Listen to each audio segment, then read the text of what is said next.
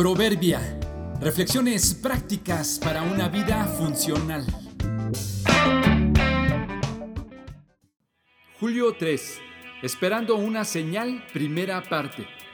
Una conexión falsa engaña y agota.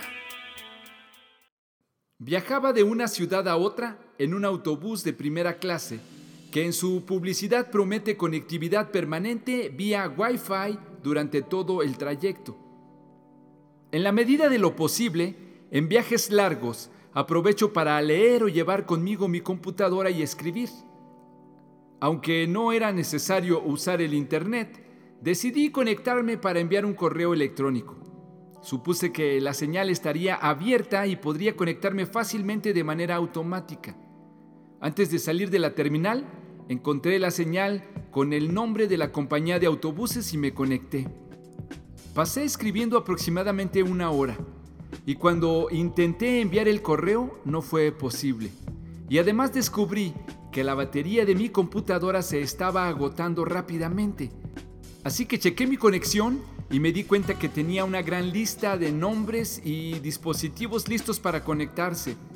Nombres como vulcanizadora La Pasada, mecánico El Gordo, carnitas de los Altos, Barbacoa Hidalgo, Abarrotes Luis, súper rápido, y una lista interminable de otros nombres que cambiaban constantemente. Entonces me di cuenta que me había conectado a la señal de la terminal y no a la del autobús. Y además mi computadora estaba detectando todos los ruteadores que podía a la hora que pasábamos a la orilla de la carretera, intentando conectarse a alguno de ellos. Intentando con todos, y sin lograr con ninguno, gastando así mi preciada batería.